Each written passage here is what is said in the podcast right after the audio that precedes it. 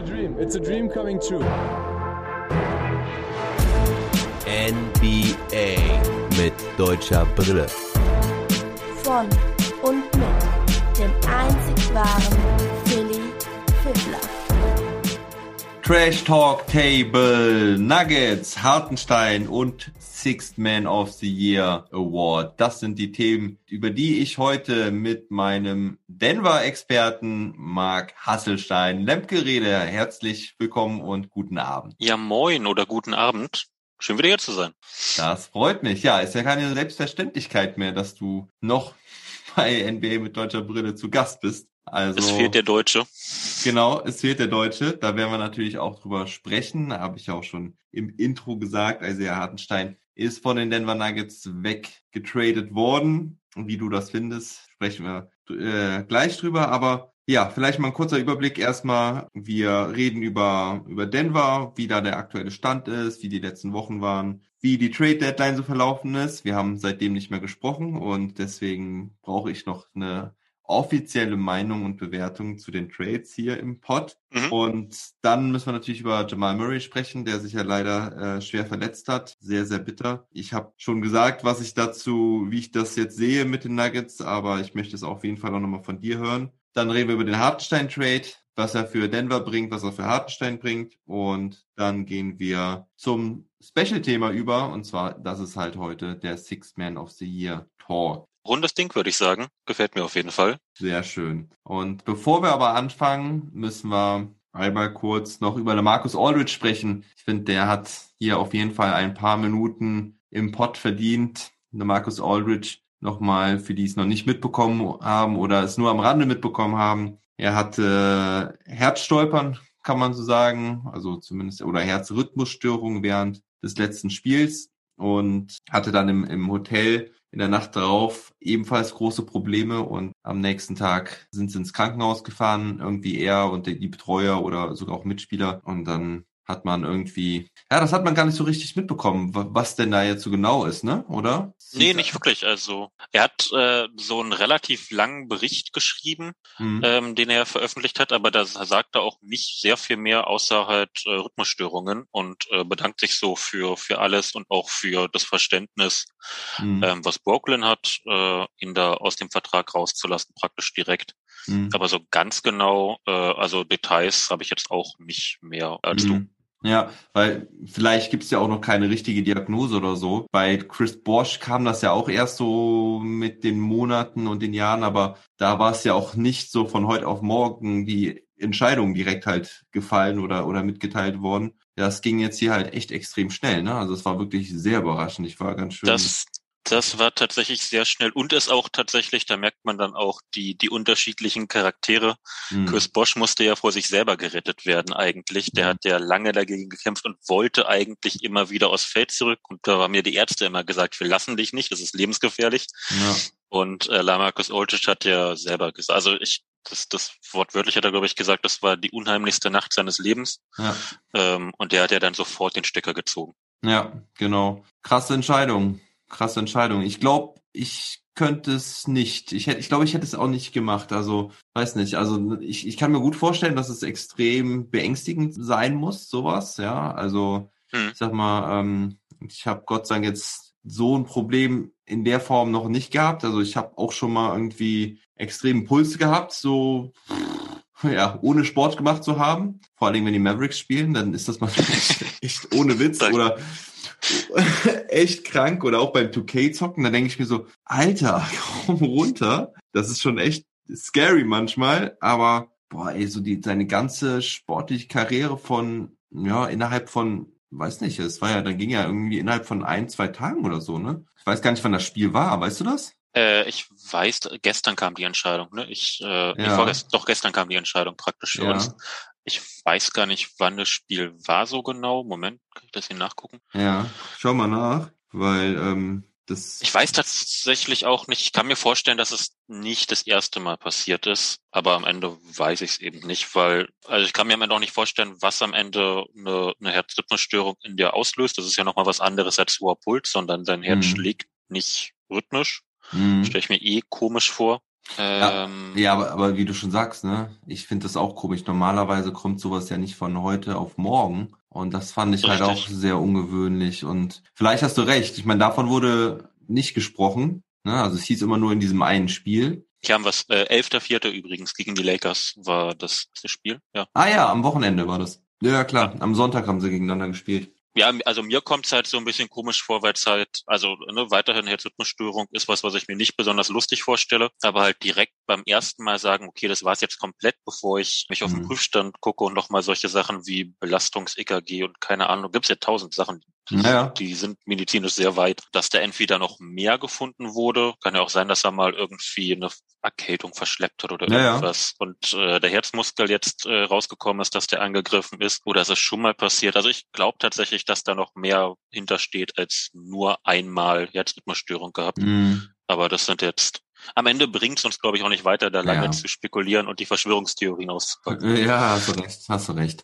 Wir sollten auf jeden Fall einmal kurz nochmal sagen, Lamarcus Aldridge hatte auf jeden Fall eine, eine richtig geile Karriere. Wie behältst du ihn denn in Erinnerung? Bei mir ist er tatsächlich leider als spät eingestiegener habe ich so mehr die Spurs-Zeiten im Mhm. Kopf und bei den Spurs war er nicht immer auf dem Niveau, auf dem man das gehofft hätte. Ich habe Mhm. da immer besonders die Serie gegen Golden State so im Kopf, als sich die die Klaue verletzt hat. Wie Mhm. heißt er mit richtigem Namen? Leonard? ähm, Lennart, richtig, Kawhi, Kawhi Lennart, ja, da praktisch beim, beim Jumpshot umgeknickt ist Mhm. und man irgendwie erwartet hat, dass Müller Markus Aldridge jetzt den, so der Nächste ist, der sich wehrt. Das ist damals nicht passiert.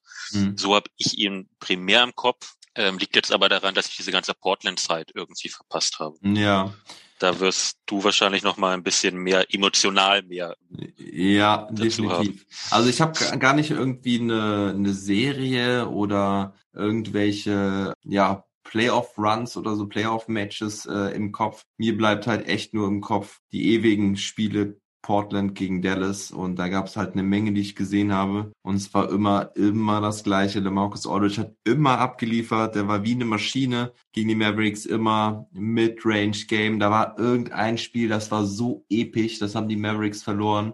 Ich bin schlecht darin, irgendwie so mich an genau an genaue Spiele zu erinnern, wie dann so irgendwie das Spiel, ähm, der Spielstand war und in welcher Situation das war. Es müß, müsste, glaube ich, ein random Regular Season Game gewesen sein. Es ging, glaube ich, in Overtime. Da haben sich Dirk und Lamarcus ein, ein, ein Wahnsinns-Matchup geliefert. Die, die Trailblazers haben damals gewonnen und Lamarcus Aldridge hatte, glaube ich, irgendwie 40 Punkte am Ende oder sowas. Es war unfassbar. Ich müsste es eigentlich, ich muss es mal im Nachgang nochmal nachschauen. Aber im, im Prinzip waren die Spiele immer so. Mavericks gegen Trailblazers, Lamarcus Aldridge hat immer richtig abgeliefert. Die Mavericks konnten ihn nicht verteidigen. Und es war halt immer, ja, immer dieser Mid-Range-Jumper, Turnaround oftmals oder ähm, Elbow, also das heißt direkt in your face. Das war ihm eigentlich egal. Und Das ist äh, richtig. Also das, das kann ich auch noch mit ihm dann doch positiv verbinden, nachdem ich so negativ eingestiegen Mhm. bin.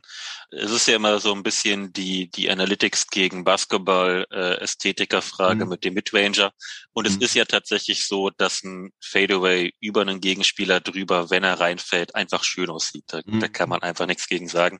Und da war Lamarcus Aldridge nicht immer besonders effektiv drin, aber Mhm. äh, er, er konnte den Wurf auch immer treffen und das sah dann, wenn es funktioniert hat, schon immer sehr, sehr schön aus. Das. Ja, ja, genau. Und äh, zu Portland-Zeiten, also in seiner Prime, kann man da sagen, vielleicht am Ende seiner Portland-Zeit, da hatte er den auf jeden Fall ja, schon ziemlich optimiert. Also das war, das war geil. Also Prime, Lamarcus Aldridge gegen, ja, das vielleicht ein bisschen über, über der Prime, Dirk Nowitzki. Ähm, das hat auf jeden Fall richtig Laune gemacht. Und da war er für mich, war er halt echt eine Maschine. Hat nicht gegen alle Mannschaften, glaube ich, immer so gut gespielt, aber gegen Mavs war er immer sehr gut.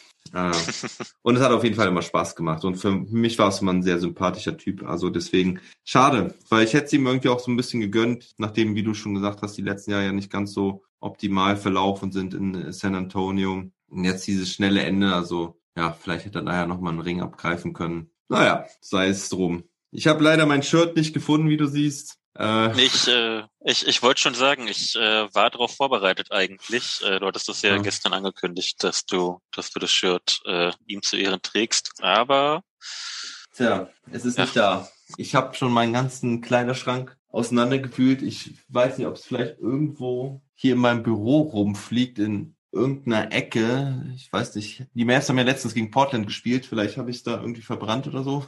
Und Ich könnte mir um, ähm. tatsächlich vorstellen, dass es bei dir irgendwo in irgendeiner Ecke rumfliegt, weil jedes Mal, ich glaube, jedes, bei jedem Pod, den wir bisher gemacht haben, hast du ein anderes Trikot an. Also du hast ja schon eine, eine kleine Sammlung zusammen. Ja. ja. Ähm, da gibt's krank krankere. Aber das ist auch kein, ist es wirklich ein Shirt. Es ist kein, ähm, ist kein ah, Trikot okay. in dem Fall. So ein schwarzes Shirt, das habe ich mir mal in Amerika gekauft, wo ich im Adidas Store irgendwie war da Black Friday Sale und alles war 80 Prozent reduziert und ich habe einfach äh, alles gekauft, was ich bekommen habe. Irgendwie, also das kannst du eigentlich auch keinem echten Fan sagen, dass das, es war irgendwie Nix Pulli, in, äh, dann habe ich ein Rondo Trikot, Derrick Rose Trikot und halt dieses LaMarcus Aldridge T-Shirt. Und es war eine schöne Mischung. Ja, und ähm, Dirk Nowitzki Trikot war halt auch dabei. Das endlich damals das erste Originale. Ich war lang zu geizig dafür. Aber ja, gut. Ich werde es bestimmt irgendwo noch finden und dann gibt's auf jeden Fall nochmal ein Foto in den sozialen Medien. LaMarcus Aldridge zu Ehren. Aber jetzt müssen wir langsam mal mit unseren Themen anfangen, sonst wird's wieder viel zu spät. Wir haben ja noch einiges zu besprechen. Ja, du als mein Denver-Experte bist ja jetzt so ein bisschen raus, ne? Aus unserem, aus unserem Format, ja mal aus unserem regulären Format äh, zumindest, denn ich habe ja meine fünf Experten gehabt und die haben wir jetzt eigentlich, wir haben die Trash Talk Tables immer alle fünf Wochen gemacht mit den Teams der deutschen, mit, mit deutscher Beteiligung. Das ist jetzt leider nicht mehr der Fall, aber du bleibst mein Denver-Experte äh, auf, Ab, auf Abruf sozusagen. Sehr gut. Äh, wenn ich gemein sein möchte, kann ich sagen, äh, Hartensteins Minuten in Denver haben sich nicht so viel geändert durch den Trade. Ja, das, das stimmt natürlich auch. Genau. Leider ja. Ja, aber vielleicht gerade noch mal ja zur Erklärung. Also du bleibst irgendwo in in der NBA mit deutscher Brille Bubble, sage ich mal. Und wir haben ja letzte Woche auch telefoniert. Gerade wenn es dann auch gegen äh, Richtung Playoffs geht, dann freue ich mich sehr, mich da mit dir drüber auszutauschen und ist ja auch spannend, welches Matchup es geben wird. Vielleicht Mavs gegen Nuggets ist ja auch nicht ganz unwahrscheinlich. Ja, es, es könnte passieren. Ich habe irgendeinen Podcast hatte ich zuletzt gehört, den den Zach Lowe Podcast war es, glaube ich, der auch erstmal ja. wieder so alle alle Varianten durchgenudelt hat und ja. äh, mich wieder nervös gemacht hat, weil ich nicht auf die Lakers treffen möchte.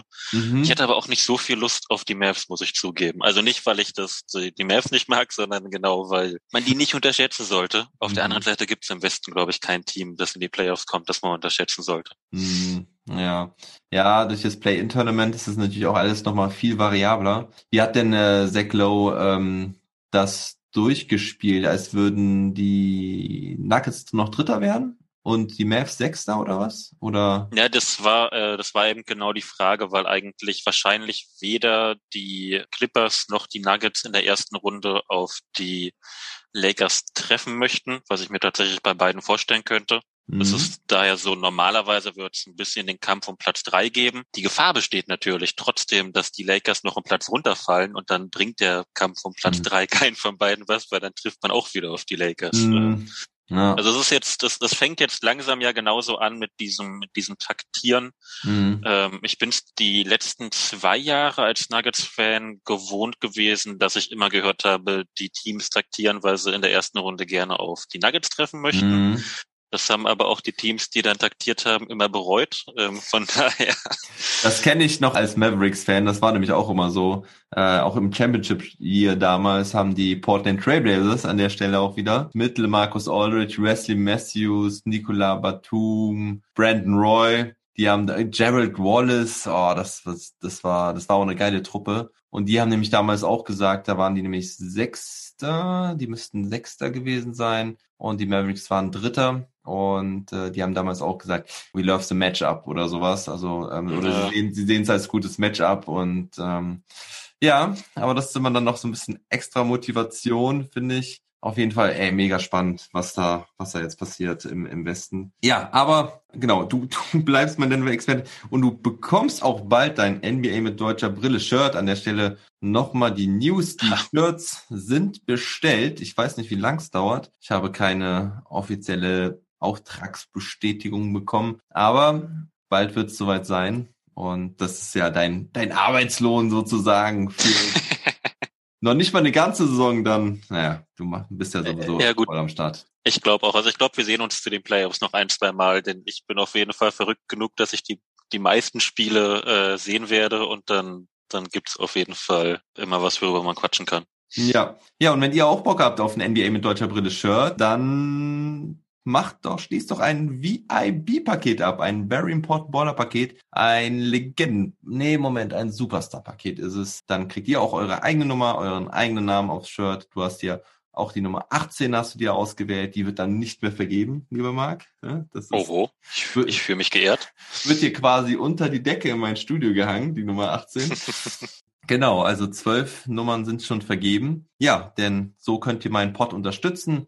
Auch mit einem kleineren Paket könnt ihr zum Beispiel ein Gewinnspielen, monatlichen Gewinnspielen mit teilnehmen. Oder ja, wir finden auf jeden Fall was. Wäre cool, wenn ihr meinen Pod supporten würdet. Und ja, jetzt gehen wir weiter in der Agenda. Die Denver Nuggets. Wie zufrieden bist du denn aktuell? Ja, da müssen wir eigentlich schon den Gordon Trade mit, mit rein, reinnehmen. Also die Nuggets liefen ja eigentlich ganz ordentlich, kann man sagen. Sie hatten sich auf jeden Fall gut gefangen, waren da auf Platz vier ja, nee, sie waren noch nicht auf Platz vier, sie waren auf Platz fünf, waren sie eigentlich gefestigt. Richtig. Ne? Und ja, und dann kam der Trade. Lass mir den Hartenstein-Trade erstmal außen vor, denn es geht natürlich vor allen Dingen um den Aaron Gordon-Trade. Da haben die, haben die Nuggets direkt mal eine schöne Siegesserie von acht Siegen in Folge, glaube ich, gestartet. Richtig, also sie haben, sie haben äh, sieben Siege in Folge mit Aaron Gordon. Eins hatten sie davor noch gewonnen. Ah, okay. Ähm, und dann war es praktisch äh, sieben mit Gordon. Ähm, das eine davor zählen wir, zählen wir nicht ganz mit. Das zählt natürlich in die, in die Winning Streak mit rein, aber haben tatsächlich sehr, sehr gut äh, angefangen.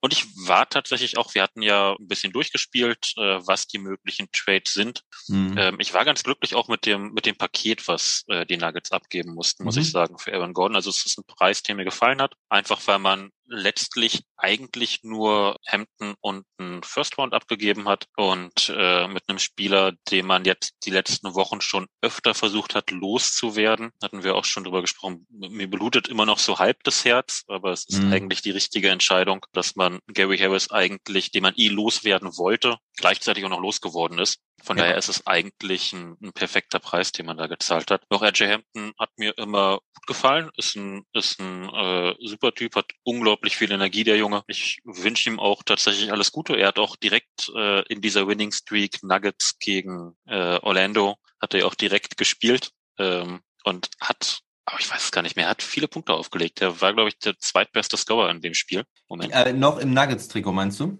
Nee, im, im Orlando-Trikot, der direkt ah, ja? die Nuggets. Ja, okay. Genau, das habe ich gesehen. Ich glaube, also war auf jeden Fall Double Digits. Ähm, ja, das, äh, das, das war ein gutes Spiel von ihm. Ja, ich habe nur gesehen, ich glaube, letztes Spiel hat er null Punkte gehabt.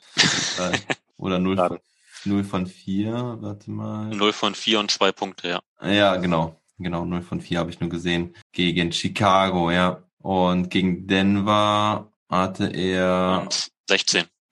Ah ja, genau. Ja, war sogar, war sogar sein Career High zu dem Zeitpunkt. 16 hatte er dann nochmal äh, gegen die Spurs, aber da haben sie schwer verloren mit 23 Punkten Rückstand.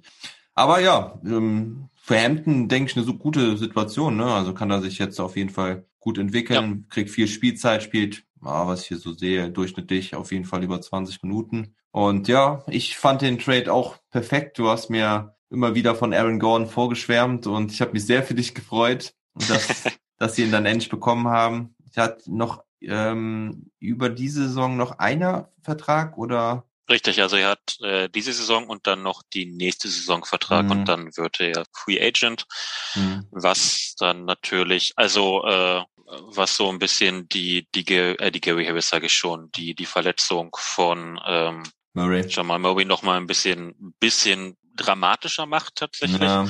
Aber ich fange erst mal vorne an bei dem, bei der Gordon-Verpflichtung, weil es tatsächlich weiterhin eine Verpflichtung ist, mit der ich, äh, ich habe ja davon vorgeschwärmt, hast du ja gesagt, mhm. extrem glücklich bin. Er passt tatsächlich einfach äh, wie die Faust aufs Auge in dieses Team. Er passt auch extrem gut eben genau zwischen Michael Porter Jr. und ähm, Jokic. Nikola Jokic, weil er eben als äh, in der Offensive so ein bisschen den Vierer spielen kann, in der Defensive dafür eher ein Flügelverteidiger, ähm, so diese großen Flügel verteidigt. Mhm. Und Michael Porter Jr. dafür in der Offensive eher wie ein, wie ein Dreier, also wie ein Small Forward spielt und dafür in der Defensive dadurch, dass er nicht so der, der beste Verteidiger ist, eher zu diesen etwas äh, er eher, eher ein Vierer verteidigen kann, ja. dadurch, dass er nicht so beweglich ist. Einen größeren, langsameren Spieler. Ne? Richtig. Und mhm. äh, damit, damit passen die tatsächlich äh, perfekt nebeneinander, weil sie eben offensiv, defensiv sich so ein bisschen ablösen können. Evan Gordon passt meiner Meinung nach auch besser rein. Da gab es ja viel, viel Gespräche noch, ähm, dass es so ein bisschen eigentlich nur ein, ein äh, Jeremy Grant-Ersatz ist, für den man jetzt zwei Picks abgeben musste, also Hampton und ein Pick.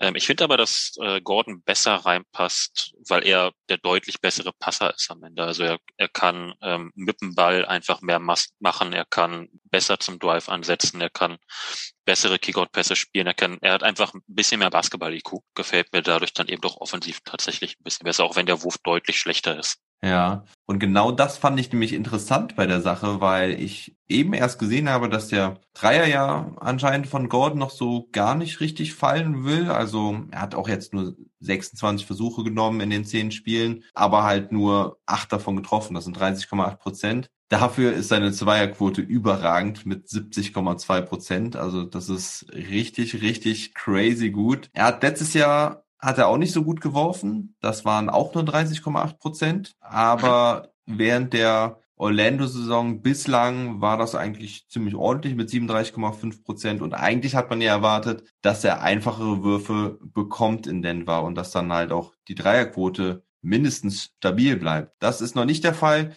Was sagst du mit deinem Eye-Test dazu? Er ist tatsächlich bisher, na, ein Problem ist es nicht, weil alle drumherum werfen können, ähm, aber es ist tatsächlich auffällig. Also er, er nimmt kaum welche, hat es ja schon mit den 28 angesprochen. Also er hat fast in seiner Karriere fast noch nie so wenig Dreier überhaupt genommen. Er hat auch ein paar offene dabei, die er einfach gar nicht haben möchte.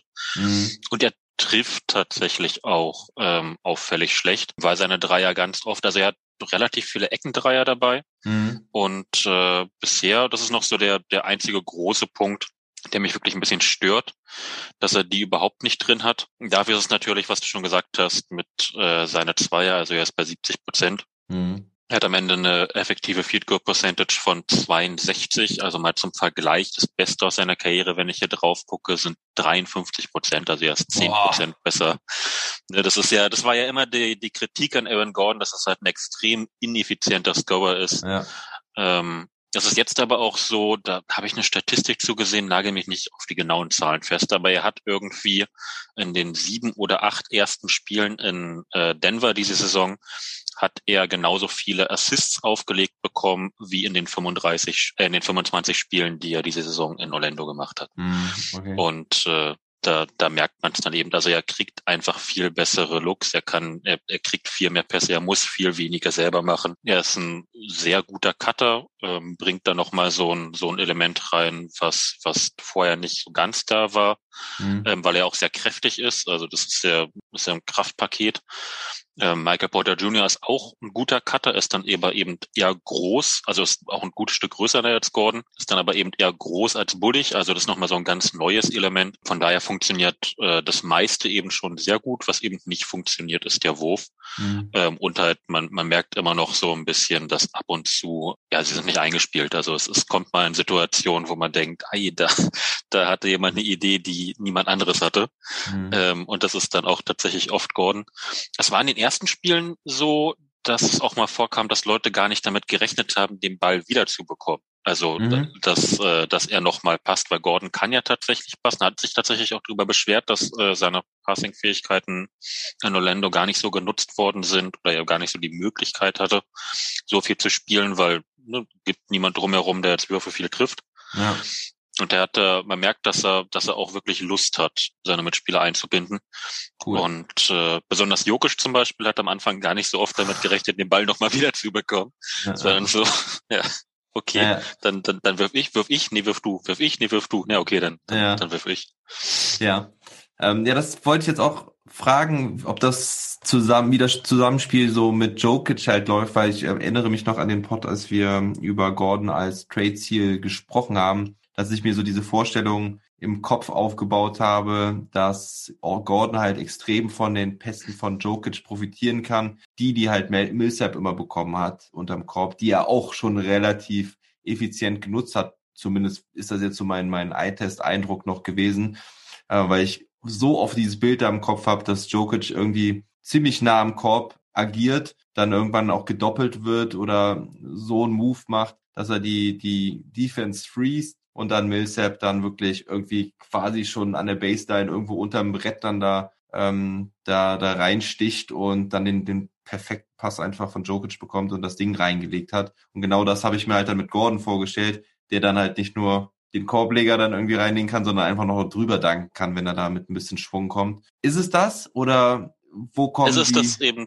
ja? Es, ist, es ist das eben in Ansätzen. Also es ist eben, ne, was ich meinte, noch nicht in Perfektion, mhm. ähm, aber man sieht da eben genau die Ansätze, dass, dass genau das funktioniert, ähm, wenn, wenn Jokic eben seine Bewegung ansetzt. Das hat er ja tatsächlich ganz oft, was du, äh, was du meintest, der, der zieht die Aufmerksamkeit. Er macht ja ganz viel äh, mit diesen Headfakes, also er guckt nicht zu dem Spieler, ja. zu dem er passt. Ähm, ja. sondern guckt in der Ecke, möchte, tut so, als ob er einen Kickout passt, spielt, tut ja. so, als ob er einen Fadeaway ansetzt. Ähm, und da ist dann eben Gordon ein ganz dankbarer Abnehmer, der da auch ein gutes Gefühl für den Cut hat tatsächlich. Also der mhm. da sehr gut dann eben äh, weiß, was er da macht. Und dann, klar, Millsap war immer ein sehr dankbares Ziel. Gordon hat natürlich noch mal eine ganz andere Power, wenn der, wenn der am Ende unterm Korb ist, dann macht da eigentlich kein Verteidiger mehr was. Ja, ja, cool, dass das so klappt. Hoffen wir. Ich hoffe auch, dass es weiter noch besser wird und ähm, dass ein erfolgreicher Trade wird für die Denver Nuggets, weil das finde ich eine, eine schöne Geschichte auch für Gordon jetzt, ähm, der wirklich noch länger unglücklich da war in Orlando und die nichts gebacken bekommen haben, so wirklich. Und dass Jokic jetzt halt auch ein Upgrade bekommen hat.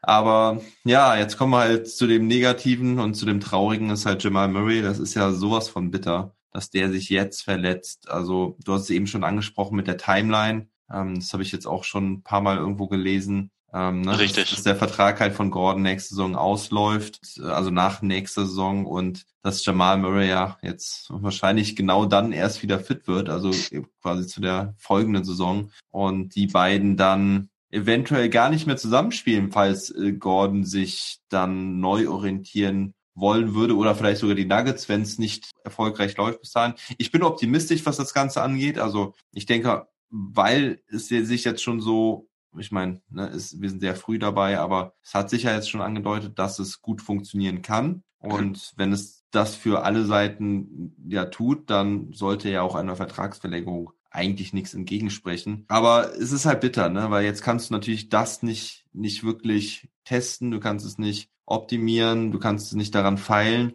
weil ähm, ich weiß nicht, ob du es in meinem Pod gehört hast, aber ich habe halt gesagt, ohne Jamal Murray haben die Nuggets keine echten Titelchancen. Ja, richtig, hatte ich, äh, hatte ich gehört, bin ich auch, gehe ich auch mit tatsächlich. Also es ist, ähm, Jamal Murray fehlt aus, aus ganz, auf ganz vielen Ebenen. Ähm, einmal ist es eigentlich der zweitwichtigste On-Ball-Creator, also der sich einen eigenen Wurf erarbeitet. Da hat man eigentlich nur Leute, die das wirklich können mit Jokic, Murray und Will Barton. Das sind so mhm. die, die wirklichen Creator im Spiel. Alle anderen, die so kreieren, machen das für nicht unbedingt für sich selber. Also mhm. so Monte Morris, der ist ja. kein Spieler, der unbedingt selber werfen muss. Äh, Faku hat auch äh, ganz viel Creation, aber null für sich selber. Michael Porter Jr. ist ein reiner Play-Finisher. Der wird jetzt niemals irgendwie, also aktuell eben nicht das Auge haben, Spielzüge für andere aufzuziehen, weil er gefährlich wird, sondern der wirft über andere Spieler drüber, mhm. ähm, wenn er nicht weiß, was er machen soll. Gordon hat man natürlich noch, der ein bisschen äh, Self-Creation hat, eben weil er mit dem Ball ein bisschen was anfangen kann, aber es fällt da einfach schon eine ganz wichtige, äh, ja die zweitwichtigste Creation-Station fällt eigentlich weg. Mhm. Und was halt auch wegfällt, ähm, das hatte ich, ich hatte gerade erst einen Artikel drüber gelesen von einem Denver Nuggets Speedwriter, der das auch mal mit, mit Videos gemacht hat, es ist natürlich richtig bitter, dass äh, ich das gelesen habe, mich darauf gefreut habe, das noch mehr beobachten zu können und dann Jamal Murray ausfällt. Also was ich tatsächlich schon vorher gesehen hatte, ist, dass Jamal Murray sehr viele Blöcke setzt für einen Guard. Er ist ja auch sehr kräftig, er ist mhm. irgendwie gelistet, ist er mit knapp 100 Kilo, was schon mächtig ist für einen Point Guard. Ähm, ob das jetzt hinkommt am Ende, weiß ich nicht, aber er ist ja schon eher kräftig gebaut. Mhm. Er, er cuttet viel und der setzt viele Blöcke für andere und das hat eben auch sehr gut funktioniert, dass Jamal Murray als, als Blocksteller ist jetzt nicht auf diesem äh, Steph Curry Niveau, aber er ist eben auch extrem gefährlich, weil du dann nicht weißt, was du was du machen sollst, mhm. weil er poppt raus zur Dreierlinie und das hat eben auch sehr gut funktioniert mit Aaron Gordon zum Beispiel. Also Jamal Murray, der also Jokic startet eine Aktion, ähm, in einer Ecke steht Michael Porter Jr. und Murray stellt einen Block für Gordon, der zum Korb cuttet mhm. und äh, Murray poppt raus. Das ist halt nicht zu verteidigen. Also mhm. ne, Murray kann den Wurf treffen, Gordon wird den, wenn er, man ihn nicht verteidigt, das Ding machen. Jokic muss man sich auch drauf konzentrieren, der kann eigentlich auch fast jeden Wurf treffen. Und wirklich helfen kannst du nicht, weil der lungert in so einer Ecke Michael Porter Jr. rum, der mhm. eigentlich auch, wenn man ihn einen freien Wurf gibt, das Ding trifft. Also das war schon so eine so eine sehr perfekte Kombination. Mhm. Das macht mich dann ja ein bisschen geil. Ja, also es, es, es, das, das, das, das tatsächlich, als ich es gesehen habe, es macht mich dann eben jetzt ein bisschen traurig, dass ich es nicht sehen kann. Ja, ja. Nee, also hat sich echt gut angehört, wie du es gerade erläutert hast. Ähm, es hört sich wirklich nach feinem, feinem Basketball an und einer wirklich geilen Zusammenstellung dieses Teams. Deswegen ja ist auch das, was ich so meinte. Ne? Das ist ein bisschen schade und traurig irgendwie für alle Beteiligten, dass man das jetzt nicht sehen kann. Ja, weil ich habe mich auch sehr darauf gefreut, ob die Nuggets auch genau das so wirklich dann in den Playoffs umsetzen können und auch wirklich erfolgreichen Basketball spielen in einer wirklich high competitive Western Conference. Also ich meine, selbst wenn sie es gut machen, hast du halt immer noch irgendwie, wie wir eben schon angedeutet haben, die Lakers, die Clippers, die Jazz, ja, alles krasse, krasse Teams und dann hast du immer noch so Teams wie die Mavericks, die Trailblazers, die dir halt auch extrem wehtun können und wenn es irgendwie vielleicht vom Matchup auch nicht so ganz passt, die halt auch extreme Probleme machen und ja, also auch irgendwo Contender sind, zumindest als Außenseiter. Also du würdest mir aber auch zustimmen zu sagen, für die Regular Season reicht es jetzt erstmal noch so mit, mit Jokic und allem, was sie sonst noch haben. Aber für die Playoffs ist es dann halt das eine, der eine Cornerstone, der dir dann halt irgendwie fehlt, oder? Er fehlt tatsächlich. Also ich glaube nicht, dass man besonders weit kommt. Es kommt eben genau darauf an, wie weit man jetzt kommt, wie hm. früh man auf die LA-Teams trifft, meiner Meinung nach. Hm. Ja, die Clippers kriegen sie schon hin. du machst mir Hoffnung. In sieben ähm, Spielen, in sieben Spielen. Natürlich, nachdem man äh, diesmal dann bitte 3-0 zurücklag, damit ja. ich hier an einem Herzinfarkt am Ende sterbe. Ja. Ähm, das wäre nee. geil. Ähm, man ist halt aktuell sehr, also ohne, ohne Murray ist man ganz extrem von Michael Porter Jr.'s Shotmaking angewiesen.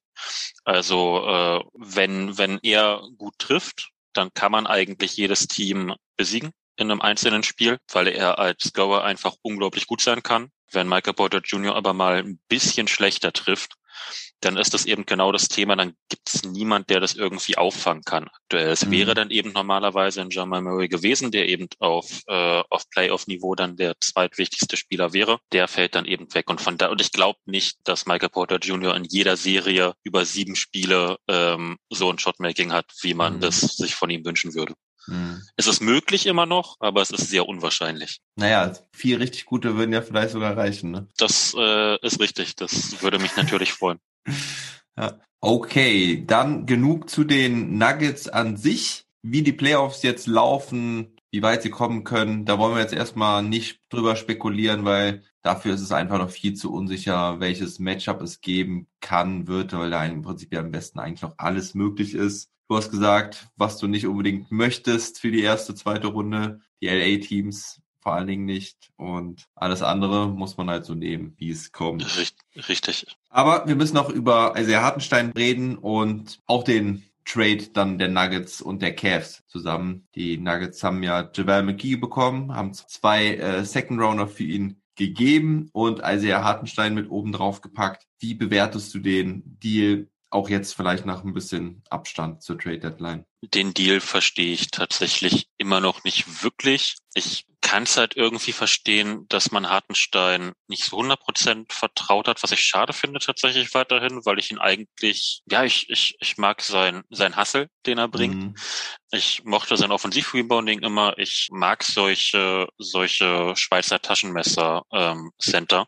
Und mhm. da gehört er ja einfach zu. Das ist jetzt kein eindimensionaler Spieler. Und man hat sich eben dann mh, hm, für einen Spieler entschieden, der ein bisschen eindimensionaler ist. Nicht nur ein bisschen, sondern eben eindeutig eindimensionaler, aber auch in Anführungsstrichen verlässlicher. Ich glaube nicht, dass irgendwann Cheval McGee gedacht hätte, dass jemand über ihn sagt, dass er verlässlicher ist als jemand anderes. Mhm. Aus, aus der Sicht verstehe ich das irgendwie, dass man eben sagt, ich möchte hier für die Playoffs nochmal so einen wirklichen Defensivcenter haben, bei dem ich weiß, was er mir bringt. Es ist auch so, dass Jamal McGee ein bisschen, ich weiß gar nicht, wie ich das sagen kann, er hat mehr Power in Korb näher. Also es, es wirkt ein bisschen mehr unstoppable, wenn er abrollt. Also mhm. ne, das, da gab es jetzt auch schon ein, zwei Szenen in Denver, ein, zwei Highlight-Szenen. Er, er, spielt nicht viel, aber wenn er spielt, dann, dann gab es die eben.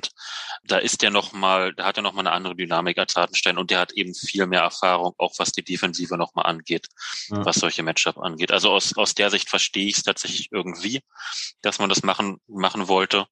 Was ich halt nicht verstehe, ist, dass man zwei Picks draufgepackt hat aus Denver Sicht. Das kann ich tatsächlich nicht nachvollziehen, weil McGee am Ende eben jemand ist, der vielleicht mal in der Playoff-Runde fünf Minuten Spielzeit bekommt äh, in einem Matchup, was gerade genau passt. Und eigentlich wäre Hartenstein da jemand, so für, den man auch für fünf Minuten reinwerfen kann.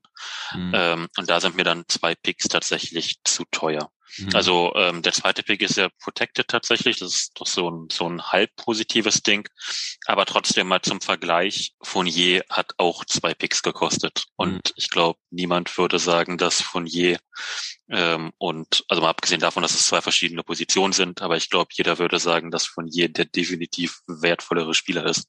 Mhm. Ähm, ja, ja, gibt auf jeden Fall viele Komponenten bei dem Trade, die man diskutieren kann. Ich will jetzt gerade erstmal auf das eingehen, was du gesagt hast, auf das Spielerische. Du hast definitiv recht, dass McGee ein bisschen mehr Power am Korb hat. Das fand ich bei Hartenstein auch immer manchmal so ein bisschen, naja, schade, dass er sich oft irgendwie, wenn er dann zum Korb abrollt und irgendwie die Möglichkeit hat, vielleicht das Ding da zu stopfen, nur ganz selten das auch gemacht hat, sondern oft irgendwie dann ein bisschen abgeprallt ist, oder sich abprallen ja. lassen hat vom äh, Verteidiger irgendwie, obwohl er ja eigentlich auch einen Körper hat, ne? Also er ist ja kein, kein schmächtiger Junge. Das habe ich irgendwie, ich glaube, da zieht er irgendwie mal ein bisschen zurück und traut sich da nicht so ganz voll drauf zu gehen. Das ist so irgendwie mein Gefühl. Das einzige Mal, ja. wo er, wo er so richtig abgegangen war oder wo, wo er sich mal richtig durchgezogen hat, war ja da gegen die Brooklyn Nets, dieses Highlight-Play. Erinnerst du dich? Ich erinnere mich, ja. Ja, ja das, das war das, ja irgendwie Top Play of the Night oder auf jeden Fall in den Top Plays.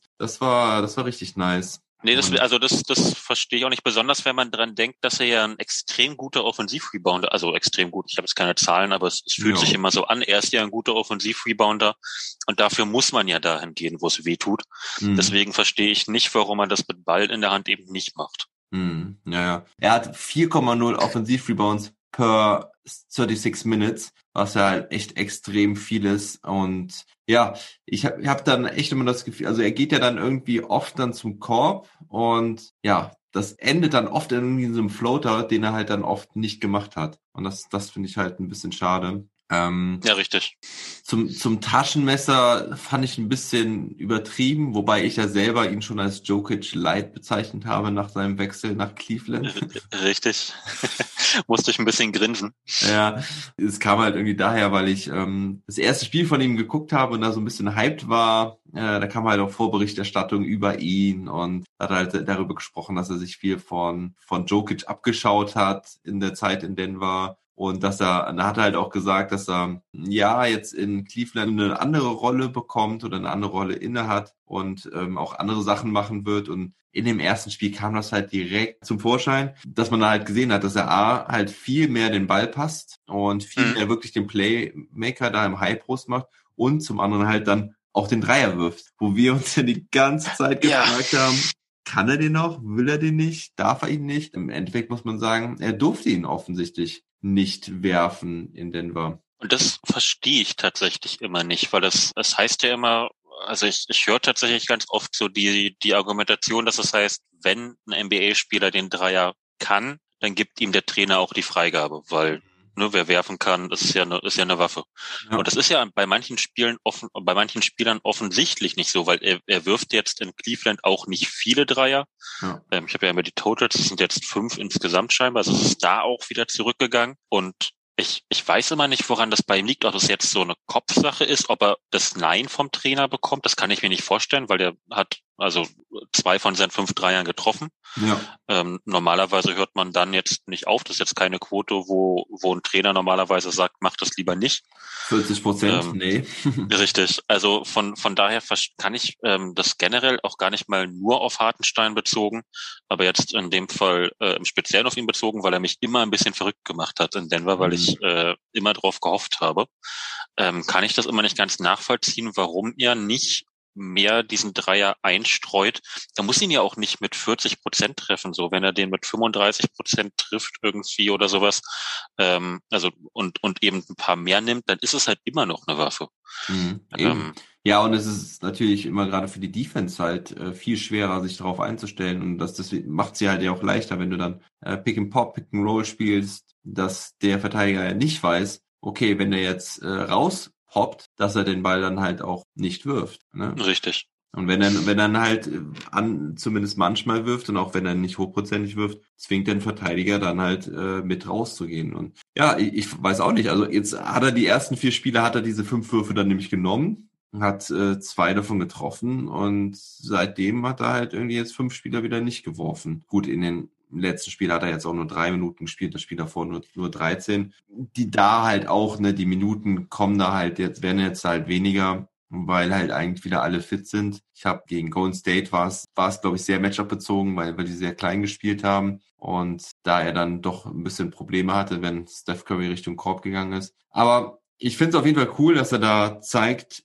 oder jetzt auf jeden Fall angedeutet hat, dass er halt den Dreier noch kann und ähm, ja, was er halt sonst noch so kann. Und also für ihn ist es, glaube ich, äh, echt eine gute Sache. Jetzt hast du es schon gesagt, die zwei Picks waren dir zu teuer. Mhm. Was mir noch gekommen ist als Gedanke ist, ob denn die Nuggets da vielleicht auch finanziell einen Hintergedanken mit hatten, weil Jabal McGee's Vertrag läuft ja aus. Mhm. Man hat ihn dann für diese Playoffs noch, also man hat diesen Veteran, den man die Saison einsetzen kann. Und man verhindert halt, dass Isaiah Hartenstein seine Spieleroption zieht und weiter bei den Nuggets bleibt, wo man ihn vielleicht oder wahrscheinlich nicht mehr gebrauchen konnte. Also und dann mit, mit Luxussteuer und so weiter. Ich meine, der Vertrag ist ja nicht groß von Hartenstein. Der hat äh, nächste Saison müssten es, glaube ich, irgendwie 1,9 Millionen gewesen sein oder sowas. Aber mhm. mit plus Luxussteuer und so weiter hat man dann halt vielleicht einen Pick oben drauf gegeben, ähm, um halt ein bisschen Geld zu sparen. Ist tatsächlich ein Gedanken, den ich äh, lustigerweise noch gar nicht hatte, der mir aber noch weniger gefallen würde, der dann aber tatsächlich auch Sinn ergibt irgendwie. Mhm. Es ist ja, die, die Denver Owner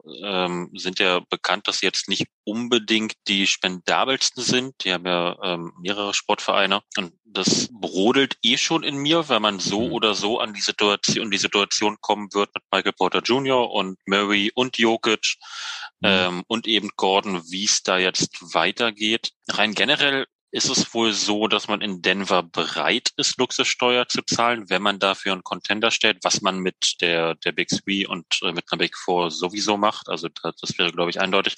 Da weiß ich aber noch nicht, wie viel davon jetzt Augenwischerei ist und ob man in Denver wirklich bereit wäre, in die, in die Luxussteuer zu gehen.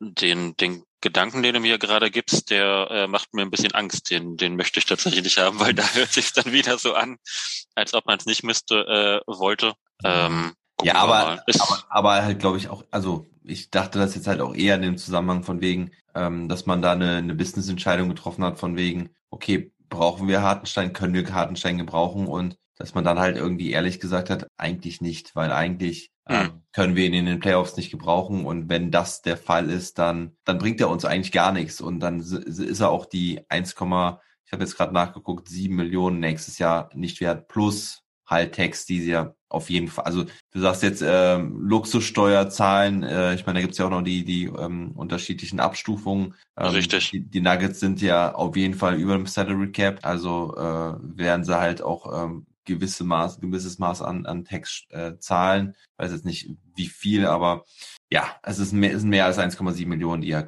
kostet. Ähm, deswegen habe ich gedacht, ist es das vielleicht? Und ja, die Cleveland Cavaliers haben sich natürlich das beste Angebot geben lassen, bezahlen lassen. Second, ein Second Round haben wahrscheinlich einige geboten. Und ja, also meiner Meinung nach ist, ich bin da halt ein bisschen anderer Meinung, weil ich bin kein großer Freund von den Second Round Picks. Ich für mich sind die, kriegst du die immer irgendwie, auch wenn du mal halt einen brauchst. Also für mich kannst du die halt immer rausballern, wenn du halt einen Spieler bekommst, wo du meinst, dass er dir weiterhelfen kann. Und das sehe ich bei Javal McGee so, ähm, halt gerade für die Playoffs, dann äh, raus damit. Also von daher ähm, ja gut, du, du, du hast halt nicht un, unendlich viele, ne? Und äh, man hat da jetzt Feuer verschossen für einen Spieler, wo ich halt nicht weiß, ob er einen weiterbringt. Das ist es. Ja, aber ich, ich sehe es als eine Chance, ihn als Rocker Room Guy da zu, zu haben, auch weiter zu verpflichten, günstig vielleicht für nächstes Jahr als Locker Room Guy. Von daher, ja, ich sehe das nicht so kritisch wie du, aber ist ja auch mal gut, wenn ja. wir nicht selber Meinung sind das, das, so, das soll mal vorkommen. Er ist natürlich auch eine schöne Story, muss man dazu sagen. Also er, er kennt Denver, er war schon mal länger da. Er hat auch einigermaßen erfolgreiche Zeiten gehabt. Ja, das, das habe ich ja ganz vergessen. Ey, ganz ehrlich. Ähm, Stimmt ja. Der Richtig, also er, da, da wurde auch schon viel draus gemacht. Er ist auch von dem, wie er sich gibt. Also da, da ist er scheinbar ganz glücklich in Denver zu sein. Äh, also er, er macht mhm. viel, er interagiert tatsächlich viel mit dem Publikum. Er ist jemand, der, aber das hat er auf jeder Bank schon immer gemacht, auch bei auch bei den Lakers ist er dann mhm. eben jemand, der da wirklich äh, Gas geben kann von der Bank. Ähm, also nicht, wenn er aus Feld, nicht nur wenn er aus Feld kommt, sondern mhm. eben auch als als äh, Anfeuerer. Ja. Und er ist da auf jeden Fall gut angenommen worden, auch als jemand, den man schon kennt. Ja, ja, cool. Ähm, mal gerade nochmal zurück zu Hartenstein. Ich will gerade nochmal die Statistiken so ein bisschen vorlesen, weil das ist schon ganz cool, was er da in Cleveland jetzt gemacht hat in den wenigen Spielen. Also seine Feldwurfquote ist von 51,3 auf 60,8 Prozent hochgegangen. Ähm, Dreier hatten wir schon drüber gesprochen, waren nur fünf Würfe, aber immerhin, die hat er mhm. äh, ganz gut getroffen. Ähm, ja, seine Zweierquote ist ähnlich halt wie die Feldwurfquote, ist aber äh, bei 63 Prozent ähm, von 51,3 Prozent hochgegangen. Ähm, das ist auf jeden Fall sehr beeindruckend. Und ähm, wenn wir jetzt uns die 36 Minuten Werte anschauen, da sieht man dann bei den Rebounds ist es von 11,3 auf 13,5 hochgegangen. Die Blocks sind ziemlich gleich geblieben bei ja von 2,6 auf 2,8 aber die Assists sind halt von 2 auf 5 hochgegangen auf 36 Minuten. Das ist dieses Jokic Light, was ich so ein bisschen meinte. Darüber hinaus die, die Punkte halt auch äh, etwas hoch von 13,8 auf 16,1. Also da hat er auf jeden Fall jetzt einen guten Fortschritt gemacht. Wie gesagt, man muss jetzt mal schauen, wie das aussieht mit Allen, Love, Wade. Wer fehlt da noch? Larry Nance Jr. Ich, ich wollte schon sagen, ja.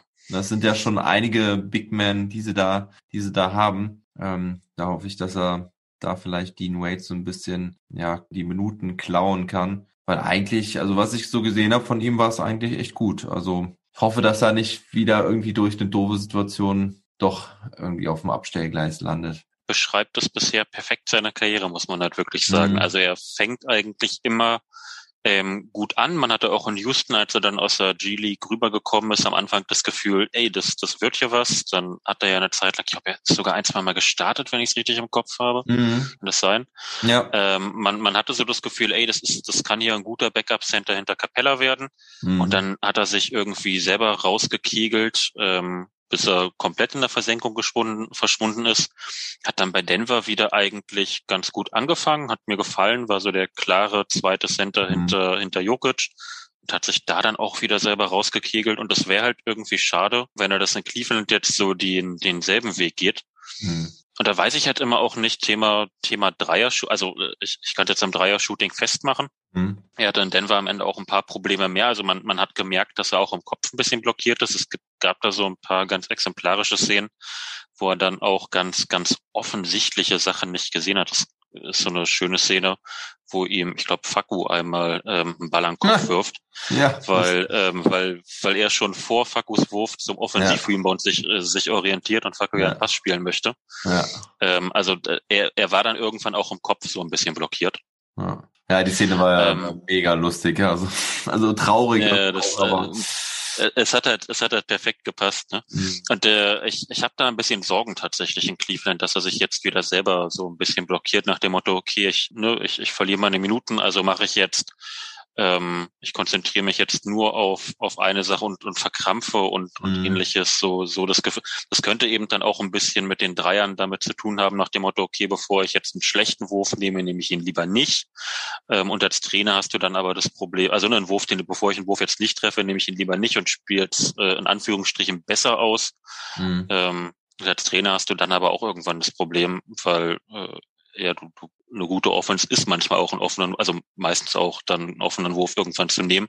Ja. So solche Sachen kann auch sein, dass er sich da eben selber blockiert. Könnte ich mir vorstellen bei ihm. Ich fand bei Denver sehr äh, bemerkenswert, dass oder oder auffällig, dass er mit mit je weniger Minuten er gespielt hat, desto dümmere Fouls hat er gemacht. Also die Foulstatistiken mhm. sind ja auch sehr hochgegangen bei ihm, zumindest Richtig. habe ich das gefühlt, ähm, dann äh, in, der, in der letzten Zeit. Er hat ähm, auch auf 36 Minuten hatte er 7,8 Fouls bei Denver.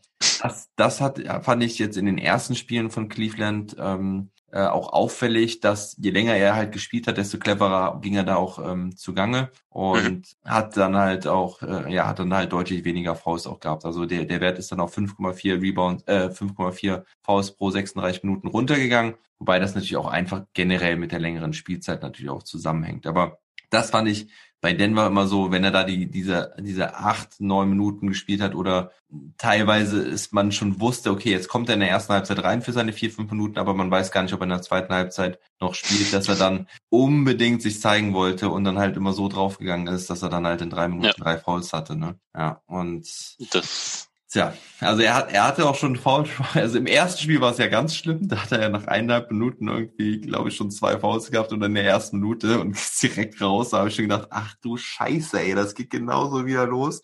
Aber ähm, das hat er, das hat er dann im ersten Spiel auf jeden Fall noch gut auf die Reihe bekommen, hatte dann kein Foul Trouble mehr am Ende. Ähm, aber ja, es war bei manchen Spielen hat er es mit drin gehabt, aber es war jetzt äh, nicht, äh, definitiv nicht immer so. Ich meine, gut, 5,4 Fouls pro 36 Minuten ist immer noch nicht wenig. Äh, richtig, das, das ist es nämlich, was, was ich die ganze Zeit denke. Also es ist ja schon so, dass er zwei Fouls weniger begeht und das ist immer noch exorbitant viel. Also äh, ja, wobei äh, es ist Career Low. ja, das also in, der, in, der, in seiner Rookie-Saison hatte er sogar 9,1. Das ja, ist, ja, ja, ja. Ja, das ist äh, wirklich extrem. Da, da würde ich gerne mal, da würde ich mal gerne ein bisschen statistisch nachschauen, äh, wer denn da so die höchsten Werte hat in der NBA. Das wäre, glaube ich, mal interessant. Ja, Hausaufgabe dann fürs nächste Mal. Ja, genau. Okay, gut. Ähm, letzte Frage dazu. Äh, von deiner Einschätzung jetzt, ähm, bleibt Isaiah Hartenstein nächste Saison bei den Cavaliers? Zieht er die Spieleroption und hat er dann eine Chance bei Cleveland? Ähm, ich glaube, das kommt ein bisschen darauf an, was sie jetzt mit Jared Allen machen. Ähm, die Option, ich glaube tatsächlich, die Option wird er ziehen. Mhm. Ähm, und dann wird, ja, wie gesagt, darauf ankommen, was, was jetzt die Cavaliers langfristig planen, ob sie auf ihn setzen und nochmal Jared Allen zu Picks äh, ja, zu Picks irgendwie konvertieren, könnte man sagen. Meinst du? Ähm, nee, das kann ich mir nicht vorstellen. Oder, oder ob sie eben mit ihm weiterspielen, dann äh, könnte ich mir vorstellen, dass es tatsächlich schwer wird hinter hinter der Big-Rotation, dass er da dann eben mit seinen wenigen Minuten, das hilft ihm halt auch nicht großartig, wenn er dann eben, äh, weiß ich nicht, fünf, sechs Minuten im Schnitt bekommt hinter den beiden. Hm, naja, ja, Frage ist halt, ob Kevin Love irgendwie da bleibt. Das ist für mich die größere Frage. Also ich bin das, das, ja. Ja, bei Jared Allen bin ich mir eigentlich ziemlich sicher, dass die Cavaliers ihn nicht abgeben. Wobei, man weiß auch nicht, ob vielleicht wollen die doch auch noch mal mehr einreißen. Ähm, aber ich finde, eigentlich haben sie jetzt eine gar nicht so eine schlechte Basis mit äh, Sexton, Garland, ähm, Okoro und ja, Love oder Nance Jr., vielleicht einen von den beiden und dann Jared Allen auf der Center-Position und Hartenstein dann von der Bank. ja, wäre wär, wär nicht so schlecht. Ähm, ja, aber schauen wir mal. Okay, gut. Kommen wir jetzt zum Sixth Man Talk. Den yes. wird, da ist also der Hartenstein nicht dabei, glaube ich, oder hast du ihn unter den Top 3? unter ferner Liefen. Nee, nee. Ähm, ja, wir haben, ohne uns abzusprechen, haben wir gesagt, ähm, machen wir, wählen wir unsere Top 3 und diskutieren die, haben auch so ein paar Spieler noch dann ja obendrauf, die die jetzt halt nicht in den Top 3 sind, aber die wir auf jeden Fall an der Stelle nochmal nennen wollen als ja potenzielle Kandidaten oder einfach Jungs, wo wir sagen, okay, die sollten zumindest mal genannt werden an der Stelle. Und ich befürchte allerdings, dass wir doch relativ gleich sein werden in den Namen. Ich meine, klar, ich meine, es gibt einen ganz, ganz offensichtlichen Kandidaten, der ist unbestritten, der muss eigentlich dabei sein. Ähm, mhm. Sage ich jetzt einfach mal so. Ich denke, du weißt, wen ich meine, aber du kannst ihn ja gleich nennen. vielleicht gleich nennen. Ähm, und ähm, aber ja, fang einfach mal an mit deinem dritten Platz und dann ja können wir darüber fange ich mit dem dritten an. Mhm. Ähm, ich habe tatsächlich, also ich habe so einen geteilten dritten Platz, dann, okay. dann nehme ich mal beide rein, weil ich mich nicht so 100 Prozent entscheiden konnte. Okay. Ähm, auch wenn es am Ende, ähm, wenn ich mich entscheiden müsste, wüsste ich's. aber ich habe äh, Jalen Brunson und äh, Montrezl Harrell jeweils auf dem geteilten dritten Platz bei mir mhm. stehen. Ich äh, sehe dein, dein Lachen wahrscheinlich eher bei Jalen Brunson als bei Montrezl Harrell. Ich freue mich extrem, dass Jalen Brunson appreciated wird hier. Ähm, ja, ich habe Jalen Brunson auch auf Platz drei. Und Mensch, ja, dann. Montrezl Harrell war derjenige, mit dem ich mich, also ich hatte genau das gleiche Ding zu entscheiden, ob Montrezl Harrell oder Jalen Brunson. Und dann ist, habe ich mich halt für Jalen Brunson entschieden. Hm. Ja, aber erläuterst einfach, warum Jalen Brunson, weil war auf jeden Fall nicht lang, sehr lange nicht auf dem Zettel. Richtig, also er hat sich jetzt ähm, so, so langsam reingespielt, könnte man sagen. Ähm, was glaube ich auch daran liegt, dass er sich jetzt auf dem Zettel gespielt hat, auch bei, bei jetzt mehr Leuten habe ich das Gefühl, einfach weil die Mavs ein bisschen ähm, mehr aussehen wie ein Basketballteam als zu Beginn der Saison. Mhm. Und er ist da dann eben äh, einer der Faktoren, der eben als Point Guard von der von der Bank Struktur reinbringt, äh, Energie reinbringt, selber auch, ähm, finde ich, also man kann es ja auch an den Zahlen sehen, ähm, effektiv scored. Also ähm, hm. er, er trifft seine Dreier sehr gut mit äh, knapp 40 Prozent, also 39 Prozent sind hier. Mhm. Nimmt jetzt nicht so unglaublich viele, aber äh, trifft die dann eben an der Stelle sehr gut. Hat ein gutes Auge für für die Mitspieler, finde ich immer. Mhm. Und ist da einfach so das, was man äh, eigentlich das, was man von einem von einem Backup Point Guard einfach braucht, der so ein bisschen die Second Unit ähm, äh, ja mit anführt bei einer bei einer sehr gut funktionierenden Offense am Ende. Das, das ist mein, mein, mein Punkt für Jalen Brunson an der Stelle. Mhm. Der tatsächlich allerdings, ähm, der, der, der Punkt, den du machst, wird wahrscheinlich oder wäre wahrscheinlich mit mehr Nachdruck, denn er wäre äh, der, der bei mir rausgefallen wäre im Vergleich mit Harrell. Aber da kann ich dann, wenn ich auf Harrell komme, äh, da kommt ja, man kann es nicht sehen, aber der Blick war, war äh, von dir vergoldt wert. Ja. Ähm, Du kannst erst mal sagen, warum du Brunson über Harrell hast und dann kann ich dir sagen, warum ich Harrell über Brunson habe. Du hast ja gleich, hast du gesagt. Du hast ja gleich. Ja, ja. ja an sich gleich, halt nur, wenn ich mich entscheiden müsste. Ach so, dann würdest du dich dann doch für Harrell entscheiden, ja? Ja. Okay, okay, ja, also mein Punkt für Jalen Brunson ist, ähm, also du hast schon natürlich schon vieles äh, richtig erläutert. Ja, er wirft den Dreier ordentlich, ja, hat 39,2 Prozent, um dann nochmal die genaue Zahl zu nennen. Aber was ich bei ihm so absolut beeindruckend finde, ist, dass er im in den wichtigen oder in vielen wichtigen äh, Phasen da in, ins Eins gegen Eins geht und da am Korb einfach unglaublich gut scored und mhm. hat, er sieht ja erst gar nicht so aus, aber der hat, der hat ein ganz schönes Kreuz, der Mann. Also das ist, äh, der hat ein Body, ähm, was schon so ein bisschen Richtung James Harden geht. Also er ist ja eigentlich ähm, ja ein, ein gutes Stück kleiner 1,85. Ich weiß gar nicht, Harden ist, glaube ich, so um 1,90 vielleicht, glaube ich. Ich glaube, knapp über 1,90, glaube ich. Ja, er ist, er ist, also er ist ja an sich Shooting Guard, so rein theoretisch, also mhm. soll das schon über 1,90 sein, denke ich mal. Ja. Und ähm, Brunson wiegt hier 86 Kilo, wobei ich glaube, das könnte er sogar vielleicht mittlerweile ähm, sogar ein bisschen mehr sein, weil er ist auf jeden Fall sehr kräftig geworden und kann sich mhm. halt unterm Korb super geil durchsetzen und sein, seine Gegenspieler oft äh, so mit dem Body wegschieben. Das finde ich halt sehr beeindruckend, aber um es in, in Zahlen zu sagen, ist ähm, das True Shooting halt einfach äh, richtig klasse. Er hat 62,4 Prozent True Shooting und was mich am meisten halt bei ihm beeindruckt, ist seine Clutch Performance. Also wenn du dir die Werte im vierten Viertel alleine anschaust, hat er da mhm. nämlich 69,2 Prozent True Shooting im, allein im vierten Viertel. Das ist sehr überragend, gerade für einen Bankspieler. Ist damit meiner Meinung nach auch immer noch sehr, sehr unterschätzt. Ich habe übrigens äh, die schöne Auswertung gemacht, deswegen hat es auch eben noch mal ein bisschen länger gedauert, äh, um diese wieder auf, nach unseren technischen Problemen, diese wieder aufzurufen. Äh, also ich habe mir mal angeschaut, alle Spieler im vierten Viertel, die, ja, ich habe ich hab da noch so ein paar Feinheiten vorgenommen, ähm, also mehr als 30 Spiele und mindestens fünf Minuten in diesem vierten Viertel und mindestens ein Wurf auch im Schnitt im vierten Viertel, damit wir halt diese mhm. ganzen Kleinen da raus haben. Da ist übrigens Tony Snell dann erster im True Shooting im vierten Viertel mit 78,3 Prozent. Oha. Dann, dann kommt Steph Curry mit 74,3 Prozent, was äh, ein ziemlich überragender Wert ist, weil er ja auch einige Würfe nimmt im vierten Viertel. Ja, und da kommt Jalen Brunson, ist da nicht ganz weit oben, aber er hat neun, ja, er hat halt diese 69,2 Prozent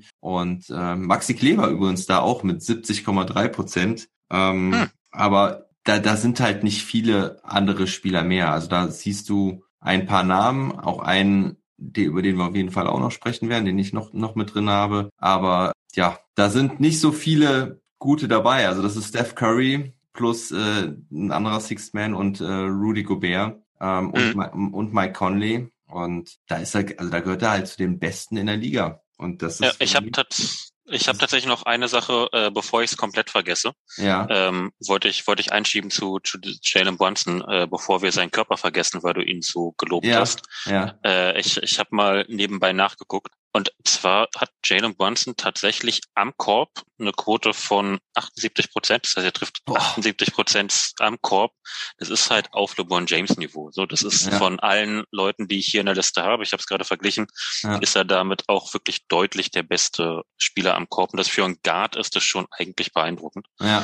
Ähm, von daher, äh, ja, das äh, Perfekte Zahl dafür. Schön, ja. ja. Genau, das ist das, was ich meine, ne? Weil er zieht dann zum Korb und dann geht, nimmt er den Kontakt auf und er legt die Dinger irgendwie gefühlt immer rein. Und wenn er sie nicht reinlegt, dann sieht es in 80 Prozent der Fälle auch noch im Foul aus. Also hm. die, die er dann halt auch noch nicht so bekommt, wie er sie vielleicht eigentlich bekommen müsste. Insgesamt 12,7 Punkte, 3,6 Rebounds, 3,5 Assists. Also ein bisschen Playmaking, ein bisschen Rebounding ist auf jeden Fall auch dabei der Scoring absolute Wert ist vielleicht ein bisschen niedrig, um da dann halt äh, Sixth Man zu werden. Aber gut, darüber kann man dann halt diskutieren und streiten. Aber mhm. deswegen, ich habe natürlich auch ein kleines Mavs-Herz, deswegen ist Jalen Brunson bei mir an Platz drei. Vollkommen, vollkommen verständlich. Ich habe tatsächlich äh, Montezerro, ich äh, muss mhm. mich ja verteidigen wahrscheinlich an der Stelle. Mhm. Ähm, ich habe ihn aus äh, einem aus einem ganz stumpfen Grund auf Platz drei gemacht. Und zwar ist er letztes Jahr Sixth Man geworden und mhm. er macht alles, was er letztes Jahr auch gemacht hat, nur effektiver. Ja. Das heißt, äh, das äh, ist so ein bisschen das Argument dafür, dass ich ihn da definitiv drin habe.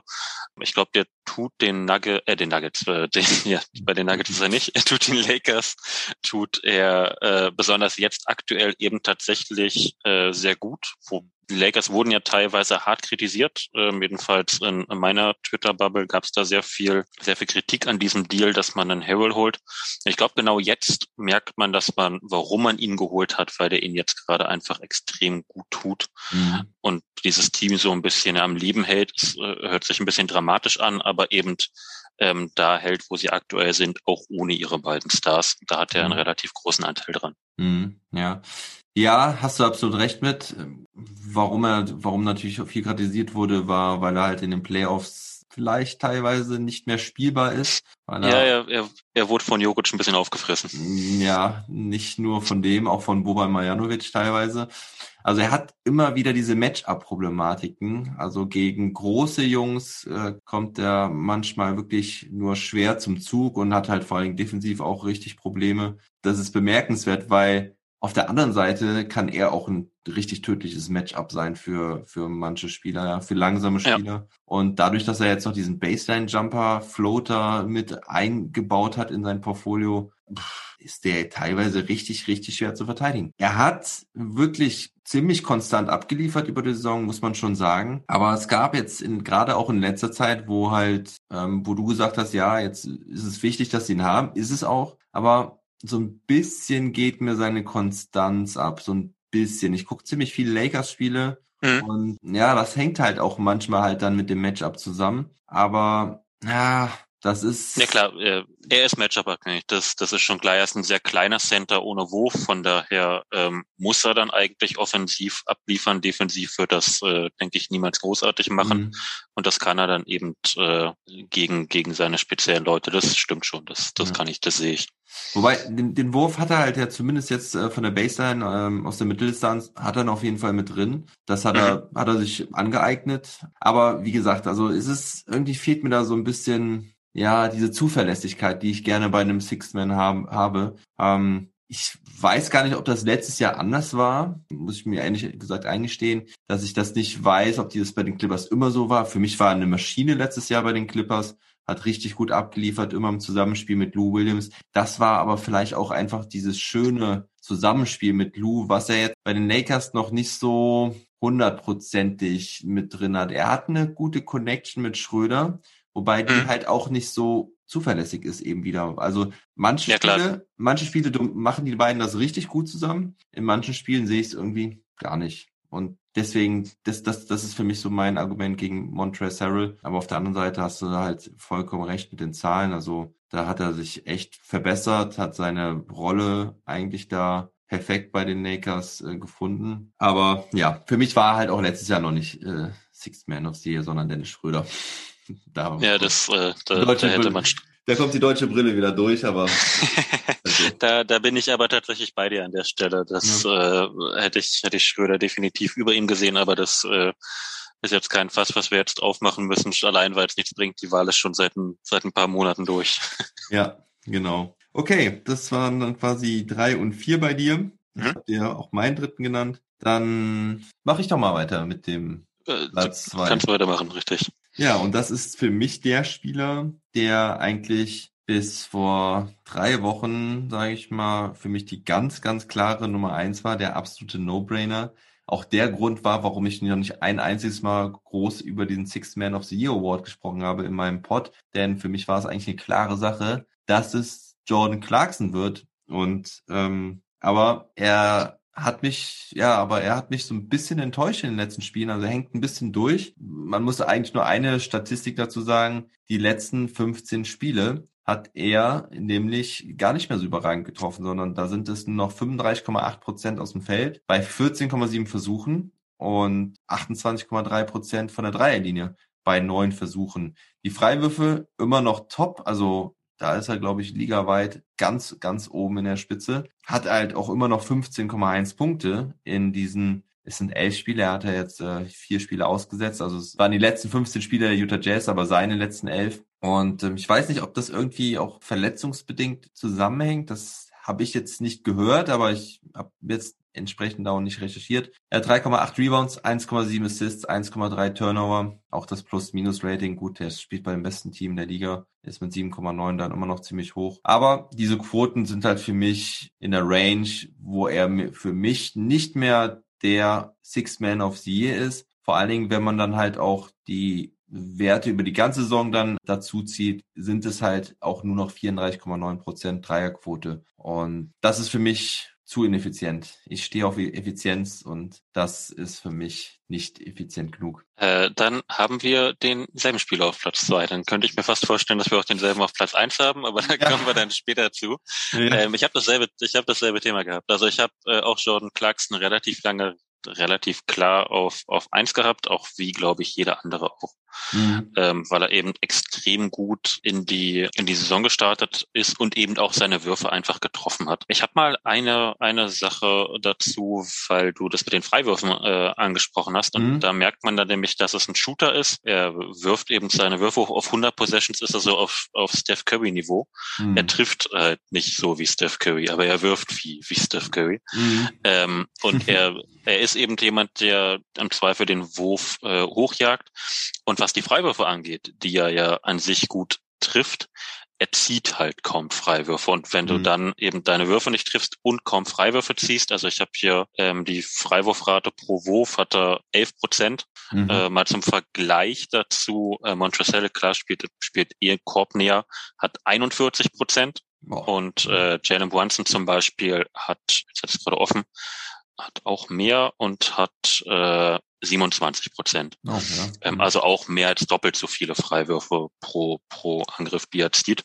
Mhm. Ähm, das heißt, es ist halt auch keine, keine Option in seinem Spiel, obwohl er ihn so gut trifft. Mhm. Ähm, und wenn er dann seine Würfe nicht trifft und keine Freiwürfe zieht, was aktuell ja so ist, dann ist äh, Jordan Clarkson auf einmal wieder Jordan Clarkson, wie wir ihn kennen, Mhm. nämlich äh, ein eher ineffizienter Werfer. Mhm. Und äh, ich weiß gar nicht, ob er sich jetzt nochmal fängt oder ob er sich, ob er jetzt, jetzt so weitermachen möchte. Ja. Ähm, Möchte es ist ein bisschen, er möchte definitiv nicht. Es ist so ein bisschen ernüchternd, äh, glaube ich, für für alle aktuell. Ich kann aber am Ende gar nicht mehr so viel dazu sagen. Also ich habe ihn aus den aus denselben genannten. Ich habe ihn immer noch auf Platz zwei, eben weil er so äh, losgelegt hat wie die Feuerwehr. Ich glaube, du äh, eben auch. Also Ja. Das, das ist was, was man, es ist am Ende ein, Season Award und der hat den Großteil der Saison, war er der beste Bankspieler, von daher Mhm. gehört er definitiv auf Platz zwei. So wie er aktuell spielt, gehört er äh, kaum in die Diskussion rein, Mhm. ähm, aber das ist dann eben äh, ja, über die ganze Saison gesehen, ist es, denke ich, ein ganz solider zweiter Platz. Er hat halt 17,2 Punkte von der Bank, ne? Das ist halt Ja, richtig, als absoluter Wert immer noch äh, ziemlich überragend über die ganze Saison. Richtig.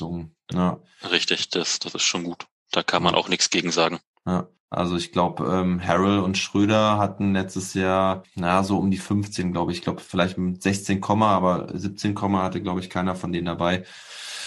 Ja, okay, gut. Ja, dann äh, sag doch, wen du an Nummer eins hast und ich bin mir halt ah, ja, ziemlich sicher, dass wir den gleichen haben. Das, das würde ich fast vermuten. Ja, es kam nämlich genau bei dieser Jordan Clarkson-Diskussion. Ich habe deswegen Mhm. meinen Fokus mal drauf gelegt. Ähm, Ja. kam das Thema, äh, er ist ja nicht mehr der beste sechste Mann an seinem Team. Ja. Ähm, und es ist eben genau das. Äh, dann haben wir, denke ich, beide Joe Ingles, Mhm. ähm, den, den Farmer, den australischen, ähm, Ja.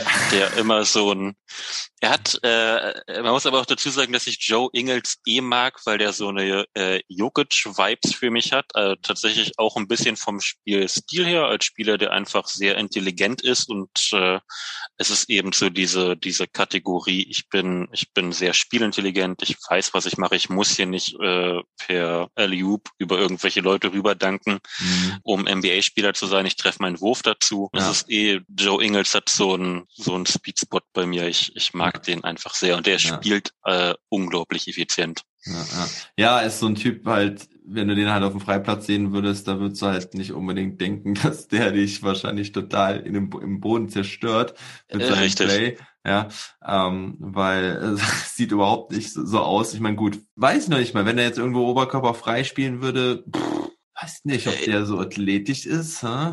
Ja gut, das, das ist ja immer das, äh, wir reden von, von der NBA, wir reden von der wahrscheinlich athletischsten Liga der Welt. Ja, Ähm, jemand, der da nicht ganz mithalten kann, ist für uns Normalsterbliche natürlich, äh, der wird sich wahrscheinlich schneller bewegen, als ich denken kann. Wenn der Ja. mal ein Crossover auspackt, dann habe ich verstanden, was er macht, wenn er am Korb ist. Ja, aber, aber da, genau, und da du schon jetzt aber eben Jokic ja auch genannt hast, mit Jokic fällt mir dann halt direkt dieses Bild aus seiner Kindheit halt ein, wo er da, äh, ne, mit seinen, mit seiner Hühnerbrust, äh, nee, Hühnerbrust ist es nicht, äh, mit seiner Cola-Brust wahrscheinlich eher, Mhm. ähm, da äh, ganz lustig reinschaut und so aussieht wie der Typ, der als letztes gewählt wird beim, Im Sport, äh, beim, beim Sport, ne?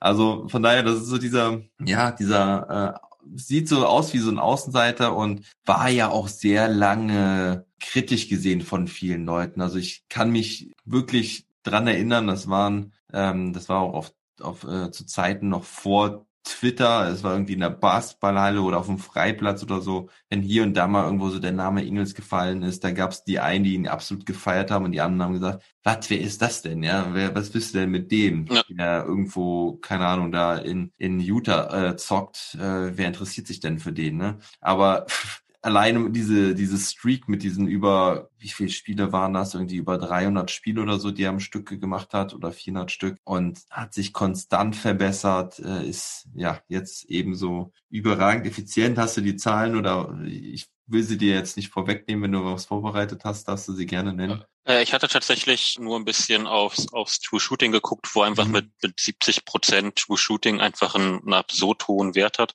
Er Mhm. nimmt natürlich, das ist immer so ein bisschen eine Frage, was einem jetzt wichtiger ist. Ja, auch auf Jordan Clarkson bezogen oder auf Leute wie, wie Harrell oder ähnliches, die vom True Shooting potenziell immer ein bisschen schlechter sind, die aber auch mehr Würfe nehmen. Also er, er sucht sich seine Würfe schon äh, klar deutlich gezielter aus, mhm. ähm, nimmt dabei ein bisschen weniger, ist halt äh, extrem gut, trifft fast 50 Prozent seiner Dreier. Bei einer Wurfbewegung, die ich immer auch nicht ganz, das, sieht ja immer sehr kurios aus, was er da macht. Aber er trifft sie, wer trifft, hat recht. Ähm, nimmt ja auch sehr viele. Also ich habe hier, was haben wir, wie viele Dreier auf 36 5, Minuten? Ach so, auf 36 Minuten. Ja, oder, äh, normal sind es 5,5 und auf 36 Minuten sind es 7,4. Richtig, also es und er trifft halt 48,7 Prozent. Ey, das ist äh, Wahnsinn. Richtig. Also das ist tatsächlich auch ein ordentliches Volumen, so mit, mit sieben Dreiern auf 36 Minuten beziehungsweise fünf pro, pro Spiel. Dafür trifft er sie einfach extrem gut. Hat ein Offensivrating von äh, 100, was hatten wir hier? ich scroll durch meine Liste und habe es verloren von 134. Also er hebt sich so, er hebt sich so in, in allen äh, Advanced-Statistiken hebt er sich halt eigentlich von allen anderen äh, Kandidaten, die wir gerade besprochen haben, ziemlich ab, mhm. ähm, muss man sagen. Ja, ach so, und er war natürlich auch äh, in meiner Fourth Quarter Liste dabei, ne? denn er hat nämlich auch im vierten Viertel hat er 71,6 Prozent True Shooting. Also da ist halt nur Steph Curry und Wayne Ellington steht hier noch mit drin also Tony Snell, Steph Curry und Wayne Ellington. Gut, Tony Snell Schon. und Wayne Ellington.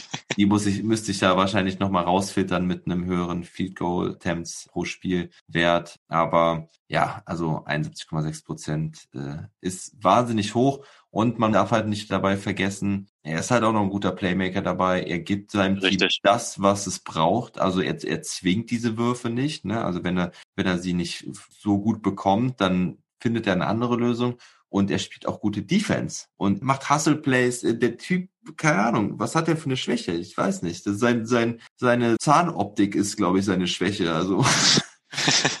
ja, das ist auch Thema Athletik übrigens. Ich glaube, an der Defense sieht man auch so ein bisschen, dass man ihn da fast ein bisschen, also äh, tatsächlich ein bisschen unterschätzt, ähm, weil der hat halt schon solche Leute wie Paul George an der Leine gelegt, defensiv. Mhm. Und äh, das, da, da muss man ja körperlich auf äh, einem guten Niveau sein. Mhm. Ähm, das heißt, den kannst du eigentlich immer relativ problemlos auf äh, einen Flügelspieler oder auf den besten Flügelspieler des Teams stellen. Und er wird da auf jeden Fall nicht schlecht aussehen. Der, mhm. der weiß da schon, was er macht. Also ja. großen Flügelspieler, kein Shooting Guard. Die Jazz werden ihn jetzt nicht irgendwie gegen, gegen einen kleinen Guard stellen, aber diese klassischen Small Forward Leute. Ja. Ähm, die, die kann er halt problemlos verteidigen. Ja, ich glaube, es liegt einfach echt viel daran, dass er eigentlich so aussieht, als hätte er eine Latzhose an, ähm, ja. ein, Strohhut, äh, hier irgendwie so ein, äh, ein Zahnstocher in, der, in, der, in, der, in der Zahnlücke und äh, dann geht er mal halt aufs Feld ein bisschen umwühlen, ne? Das, das ist, glaube ich, dieses Joe Inge-Image, aber ja, Wahnsinn, was er da macht. Und an der Stelle möchte ich natürlich auch nochmal sagen, ich will dir jetzt nicht einfach irgendwelche anderen Podcasts oder anderen Expertenmeinungen abkupfern, ähm, weil es halt in den letzten Wochen schon ein bisschen äh, diskutiert wurde und der ein oder andere Kollege von meiner äh, Seite sich für, für Joe Ingles da ausgesprochen hat, das ist äh, mir halt auch nicht verborgen geblieben. Also es ist jetzt nicht, dass, ich, dass wir hier irgendjemanden auspacken, der irgendwie komplett unbekannt ist, aber es ist halt wirklich erst so in den letzten Wochen gekommen. In Amerika vielleicht schon ein bisschen früher als in, in Deutschland. Ich habe es äh, tatsächlich auch auf einigen amerikanischen Seiten schon, schon gesehen, was mich dann halt auch überrascht hatte, weil ich es auch nicht so, ja, weil ich meine, Joe Ingles hat halt immer schon gut gespielt, ne? Äh, ist sehr lange Richtig. geblieben. Jetzt ist es halt einfach auf einem absurd hohen Niveau, weil halt auch die Jazz so komplett funktionieren diese Saison. Und davon profitiert natürlich er auch und seine Zahlen auch. Ähm, ich möchte an der Stelle auch nochmal gerade sein Net-Rating nennen. Sein Net-Rating ist halt absurd hoch mit 12,0. Ja, was ja. willst du da noch groß zu sagen? Gut. Ähm, ja. Ich habe nur äh, eine Sache noch, äh, weil du es angesprochen hast, mit du, du kupferst niemanden ab. Es ist ja auch so, und das, es wird mich ja eher verwirren, wenn wir jetzt irgendwie uns hier hinsetzen würden und äh, ich sage, mein bester sechster Mann ist meiner Meinung nach, äh, weiß ich nicht, Gary Harris und du sagst, nee, für mich ist es Andre Drummond.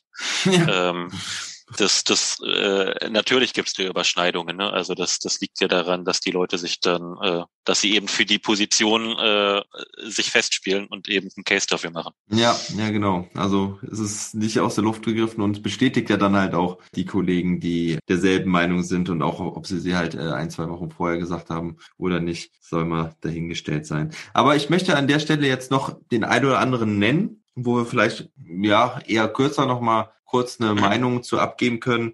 Waren auch ein paar Namen dabei bei meinen Recherchen, wo ich mich so ein bisschen gewundert habe, dass die mit drin sind. Im Übrigen gucke ich mir auch gerne nochmal so Quoten an dazu, wie es denn da aussieht. Denn die Quoten sagen halt nach wie vor, dass es halt John Clarkson ist, der der ganz klare Favorit ist. Dann kommt Joe Ingles und da hat's mich halt jetzt überrascht und ich glaube, du hast meinen Cheat gar nicht gesehen heute ähm, oder gestern, weil da habe ich nämlich Jalen Brunson schon mit reingebracht. Äh, habe das nämlich mal, musste ich, musste ich mitteilen, das konnte ich äh, mir nicht sparen. Der ist, ist mir durchgerutscht tatsächlich. Ja, weil Jalen Brunson war ganz lange nicht auf dem Zettel. Ich habe im Mavs Talk mit dem Age habe ich auch Tim Hardaway Jr. mal so als Kandidaten mit eingebracht, weil er halt schon eine gute Mikrowelle ist, der glaube ich mittlerweile auch so um die 15 Punkte pro Spiel ich, äh, hat. Ich habe gesehen, dass er in der Diskussion drinne war. Tatsächlich. Ähm, mhm. Ich habe mich dann aber bei den beiden Kandidaten definitiv für Jalen Brunson ähm, mhm. entschieden, weil ich den, wenn ich ihn spielen sehe, immer mehr mag tatsächlich. Mhm. Ja.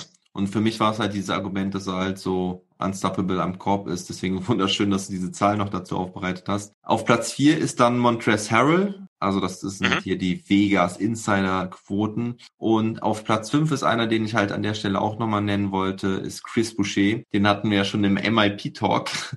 Ähm, Richtig. Ich will, dass Chris Boucher irgendeinen Award bekommt. Ähm, ich hoffe, es wird der MIP. Es wird schwierig, aber als Sixth Man wäre halt auch ein Kandidat, zumindest halt im erweiterten Kreis. Jetzt nicht, dass er da wirklich im, im Spitzenfeld ist, aber Chris Boucher, äh, ja, hat sich deutlich verbessert, deswegen ja auch MIP. Kandidat, aber wenn man sich halt auch die Zahlen absolut anguckt, sind, sind 13,5 Punkte, 6, sechs Rebounds in 23,9 Minuten. Seine Quoten sind sehr, sehr stark. Er wirft 38,1 Prozent von der Dreierlinie und im Zweierbereich sind es 61,4 Prozent. Das reicht dann für ein True Shooting von 63,5 Prozent. Das ist auch noch ziemlich ordentlich und ja, es ist halt auch ein guter Defender bei der ganzen Sache. Also müsste, glaube ich, auch relativ, ja, 1,9 Blocks hat er auch. Ähm, Rebounding könnte ein bisschen besser sein, aber der Typ ist, ein, ist auch ein Energizer, macht richtig Bock und spielt jetzt halt auch nicht bei dem besten Team. Deswegen sind die Zahlen natürlich auch mal ein bisschen mehr wert, sage ich mal an der Stelle, weil es jetzt nicht ein Team ist, wo er jetzt die komplette Narrenfreiheit, Narrenfreiheit hat. Hm. Ne?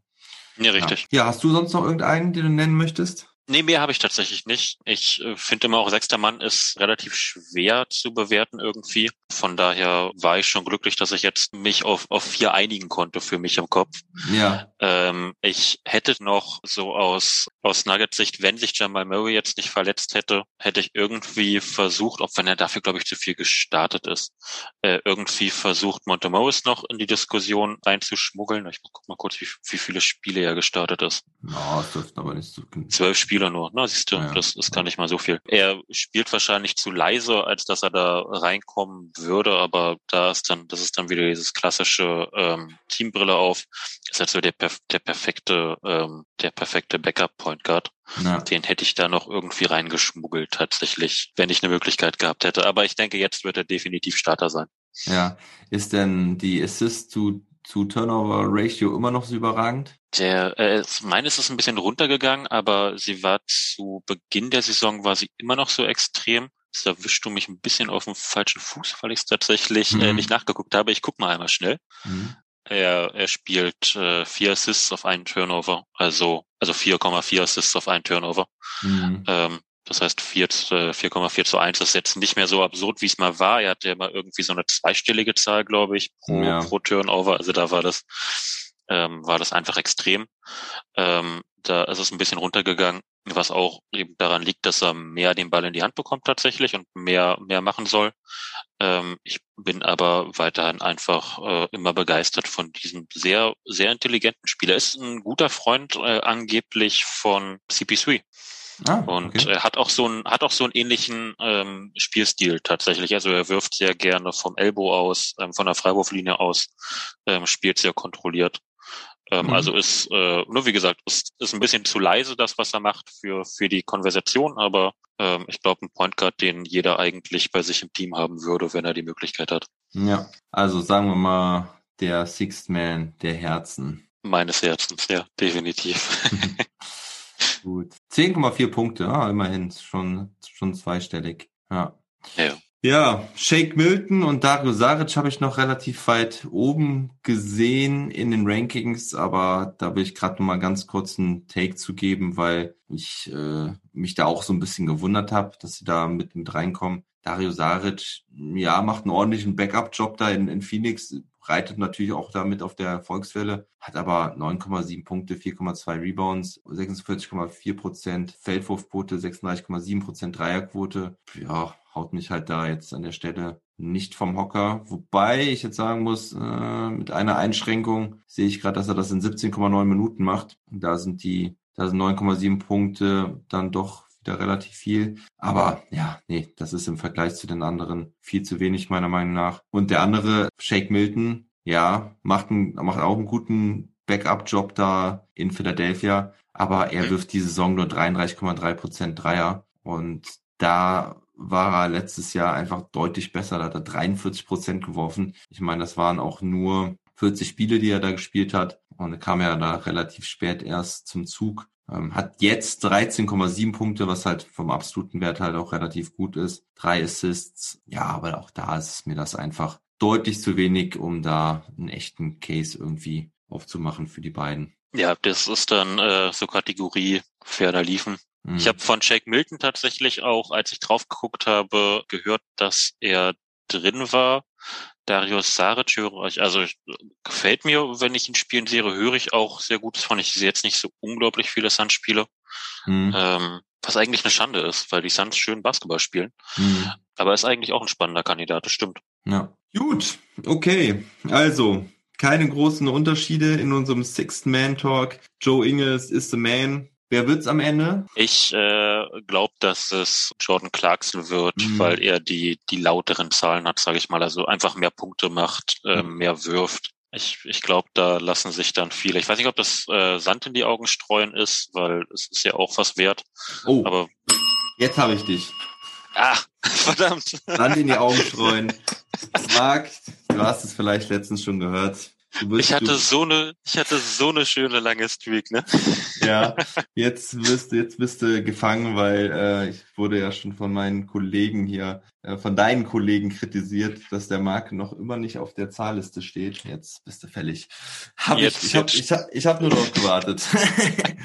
Verdammt, es ist die Uhrzeit. Ja. Ähm, so, und jetzt nee, ich weiß nicht. Äh, ja.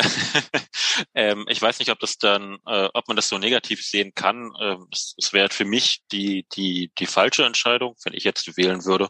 Aber ich verstehe schon, dass man eben den den Jordan Clarkson, den den Spieler, der eben ja, Punkte aufs Scoreboard bringt, ähm, auch wenn es gar nicht so viel mehr sind. Äh, mhm. ich, ich verstehe aber trotzdem, warum er eben aufgrund der, der, der diesem extrem heißen Starts äh, gewählt werden würde, wenn er es am Ende wird. Was sagst du? Ich glaube auch, er wird's. Also wenn er sich jetzt nicht, wenn er jetzt nicht noch schlechter wird, äh, wie jetzt in den letzten elf Spielen, dann wird das wohl werden, weil er halt auch einfach ja, also ich würde sagen, bis zum All-Star-Break gab es da gar keine Diskussion. Und, ja, richtig. Ne, und das ist, das, das bleibt den Leuten schon noch irgendwie so im Kopf. Ja, und da ist halt jetzt Joe Ingles nicht, wie du schon sagst, dass er nicht jetzt so flashy ist, dass da jetzt alle sagen, oh, ähm, müsste nicht vielleicht doch Joe Ingles äh, Sixth Man of the Year werden, wie es zum Beispiel der, bei der Rookie of the Year Debatte ist, weil Anthony mhm. Edwards da zum Beispiel richtig ins Rampenlicht gerückt ist in den letzten Wochen. Ne? Da hat man vor vier Wochen auch noch gesagt, okay, LaMelo Ball, auch wenn er jetzt ähm, ein Drittel der Saison äh, ausfällt, er hat uns so äh, weggeflecht, dass er immer noch äh, Rookie of the Year werden kann. Jetzt sieht's ganz anders aus. Jetzt sagt man, okay, Anthony Edwards ist der, der klare Favorit. Ne, das ist, das ist der, der, Eindruck, der dann, äh, glaube ich, zählt. Und ja, deswegen glaube ich auch, dass Jordan Clarkson wird. Und ja, aber lassen wir uns überraschen.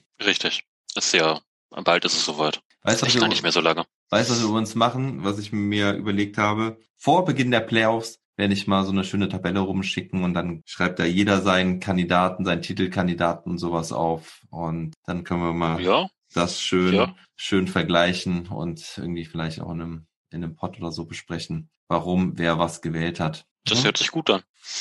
Gut, Marc, dann danke ich dir für die lange, lange Zeit, weil wir wurden leider ein bisschen aufgehalten durch technische Probleme. Deswegen ist es doch wieder ziemlich lange geworden und gequatscht haben wir sowieso wieder lange. Ich danke dir vielmals, auch als nicht mehr voll im Fokus äh, NBA mit deutscher Brille stehender Experte hier im Pod äh, zur Verfügung zu stehen. Mach's gut und ja, wir sprechen uns spätestens äh, zu den Playoffs dann halt wieder. Richtig. Freut mich, wie gesagt, immer jetzt zu sein. Dann äh, habe ich jemanden, dem ich mit meinem Mist vollquatschen kann, was Basketball angeht. Von daher äh, immer Genau. wieder gerne.